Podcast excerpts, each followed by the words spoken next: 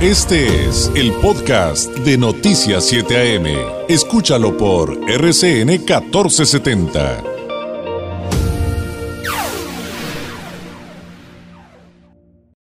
Vamos a platicar en estos momentos con la coordinadora de evaluación y análisis en el Instituto Mexicano para la Competitividad, IMCO, Viviana Masari, quien ha trabajado con diversas organizaciones de la sociedad civil en la implementación de proyectos de inversión, desarrollo sustentable y crecimiento económico en zonas marginadas. Además, en los últimos años ha participado en investigaciones sobre salud, desarrollo urbano, movilidad y economía. Cursó la licenciatura en economía en la Universidad de las Américas eh, Puebla. Viviana Masari, muy buenos días buenos días, un gusto estar acá. Al contrario, gracias, gracias, un gusto para nosotros eh, que nos dediques este tiempo, Ivania. Pues eh, publicaron eh, los índices de competitividad estatal de 2022. Te agradecería que, nos explicaras en qué consiste de entrada, Ivania, ese, ese índice y pues algunos de los puntos más importantes que, que han encontrado. Pues mira, este índice mide la capacidad que tienen las, entidades federativas para atraer, retener y generar talento e inversión, es decir, capital humano y, capital para invertir en nuevos negocios e infraestructura. Todo esto lo que hacemos es medir 10 temas fundamentales para hacer atractiva y competitiva una entidad. De estos temas van desde lo que es seguridad, el manejo del medio ambiente, temas económicos, cómo son los mercados laborales, cómo van en temas de salud, educación, equidad, si están generando suficiente conocimiento, qué tan conectadas están las entidades en infraestructura, en servicios. Y todo esto lo juntamos para hacer este ranqueo y mostrar qué entidades llevan la delantera, cuáles son más atractivas para el talento y la inversión y cuáles desafortunadamente están quedando rezagadas.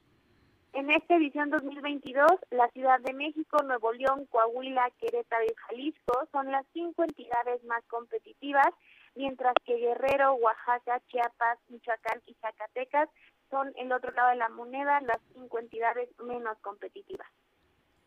¿Qué hay de Baja California? Digo, sé que todavía hay muchas cosas que compartir, Ivania, pero mm, si te pregunto de Baja California, en medio de, esta, de, este balance que nos acabas de dar, más o menos, ¿dónde se ubicaría?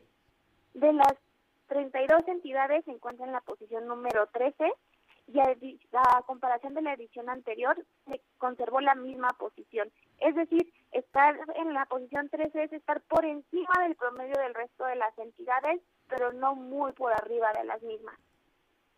Muy bien, eso, eso, eso querría decir que estamos, eh, bueno, digo, no, no, no quiero ser muy simplista, pero este, un poquito menos peor que en el resto del país. Pues podríamos decirlo en términos muy generales que están por arriba del promedio, pero también hay muchas áreas de oportunidad. Digo, incluso las primeras posiciones en el ranqueo, todas las entidades tienen áreas de mejora. Claro, por supuesto, e, es, eso, eso creo que además es bien interesante. Em, hay otros detalles de, estos reportes eh, que tienen que ver también con la precariedad eh, salarial, que tienen que ver con las brechas eh, de género, que tienen que ver también con un elemento que sin duda... nos han explicado varios expertos y creo que ustedes coinciden en el INCO Ivania, que es el de la seguridad. O sea, estos temas, como el de la seguridad pública y lo que sucede en cada entidad, también influye en, en, que una entidad se ubique como competitiva o más competitiva o menos competitiva, ¿no? Sí, de hecho son justo los temas que evaluamos, tanto, por ejemplo, las prestaciones que reciben los trabajadores al hacer ciertas labores, cuál es el ingreso que se percibe en promedio en cada una de las entidades, temas como tasas de ciertos delitos, ya sean de homicidios, secuestros, el robo de vehículos, son factores fundamentales, no solamente para las personas que buscan crear un nuevo negocio en alguna región o estado, sino también para quien decide querer migrar a cierta entidad o seguir este, desarrollándose en una locación.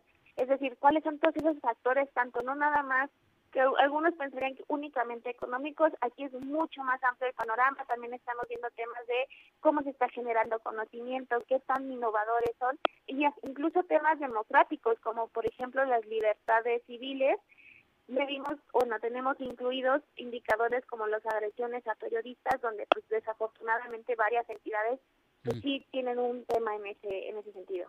Claro, y en otros reportes que hemos platicado con expertos e investigadores del IMCO Ivania, eh, en algún momento sale el tema de la desigualdad de género en, y, en, y en, te digo, como que en muchas áreas. Cuando hablamos de la competitividad y lo aterrizamos a la parte laboral, que también es otro de los elementos y de las muchas variables que podríamos poner sobre la mesa para entender este tema en cada entidad, eh, ¿es un tema que, que resultará recurrente? De hecho, por ejemplo, nosotros lo que estamos viendo justo en la entidad de Baja California es que si bien es una de los 10 estados con la menor brecha salarial entre hombres y mujeres, el tema de cuántas mujeres están incorporadas en el mercado, en la economía como tal, cuántas son económicamente activas, es muy bajo a comparación del resto de entidades hay ciertos temas que en específico estamos viendo que pues para adoptar prácticas y atraer talento a más mujeres pues son necesarias ciertas políticas como la integración entre la vida y el trabajo, la igualdad laboral. Y sí hemos visto que si bien la entidad tiene ciertos este, indicadores en donde les va bien en este tema, hay otros en donde todavía tiene áreas de mejora. Y eh, otro factor eh, que si bien hemos platicado que es esencial, por ejemplo, para un emprendedor, hoy por hoy entendemos que lo es para todos, e incluso para las familias, para los estudiantes, evidentemente, y me refiero, y me refiero eh, Ivania, a la conectividad, que por cierto, en este, en este rubro, o sea, la conectividad a Internet, quiero decir, em, en este rubro tengo entendido que, que sale muy bien, por ejemplo, la Ciudad de México de hecho Baja California es la segunda entidad con el mayor acceso a Internet en las viviendas. A comparación del resto de la República, el 70% de estas reportan tener acceso a Internet, mientras que en la Ciudad de México el porcentaje es un poquito más alto y es la que se ubica en la primera posición. En temas de conectividad, la verdad es que la entidad le va muy bien tanto en ese tema como en la telefonía móvil. Es la segunda entidad con mayor porcentaje de viviendas que tienen acceso a telefonía móvil lo que llegaríamos a ver como una de las posibles áreas de mejora en este tema es el, de transporte. Existe una alta, bueno, una tasa un poco más alta que el promedio en heridos en accidentes de tránsito terrestre, por ejemplo, mm. pero sin embargo, o sea, tienen una gran fortaleza, por ejemplo, en el flujo de pasajeros aéreos y en la carga aérea que se necesita en la entidad.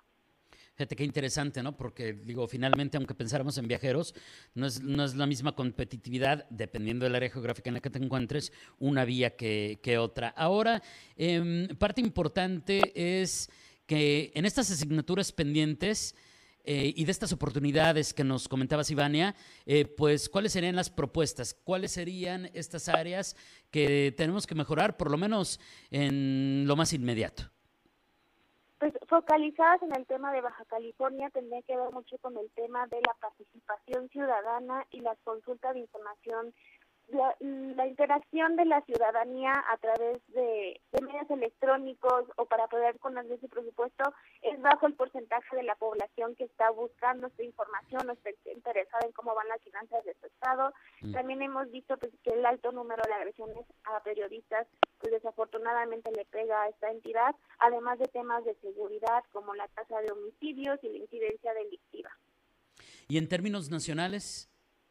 En términos nacionales, lo que hemos visto es que hay una gran separación. Bueno, México se, está, se ha dado los últimos años, sobre todo mostrando una brecha cada vez más grande entre el norte y el sur del país en términos del mercado laboral. Mm. Las prestaciones que se dan, los salarios, las condiciones laborales de los trabajadores es muy distinta si se trabaja en el norte y en el sur del país.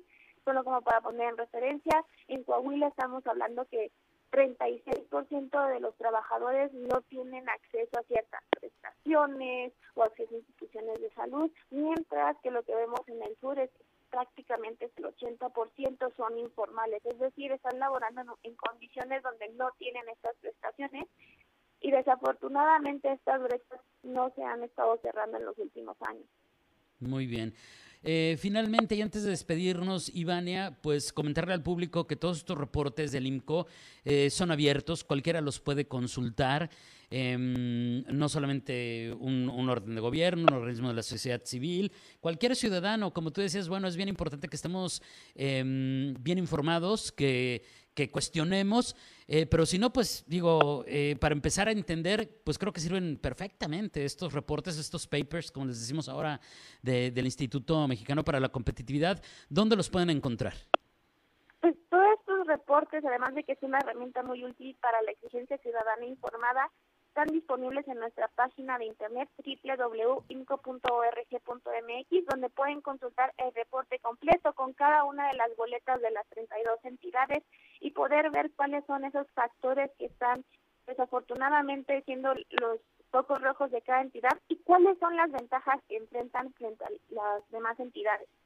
Y además los encuentran en todas las redes sociales. Déjame decirle que el portal es muy, muy amable, porque si usted quiere ver solamente las gráficas, puede ver las gráficas. Si usted quiere leer el brief, solamente el resumen, está disponible el resumen, pero si quiere leer todo el estudio, también lo puede descargar. Entonces, ahora sí que para todos los perfiles. Ivania, te agradezco enormemente este tiempo, esta explicación y gracias por esos datos de Baja California. Ha sido un gusto. Gracias, es Ivania Mazari, coordinadora de evaluación y análisis en el Instituto Mexicano para la Competitividad, IMCO, hablándonos sobre este índice de competitividad estatal 2022 y dónde se encuentra ubicado Baja California. Este fue el podcast de Noticias 7am. Mantente bien informado. Visita uniradio.com.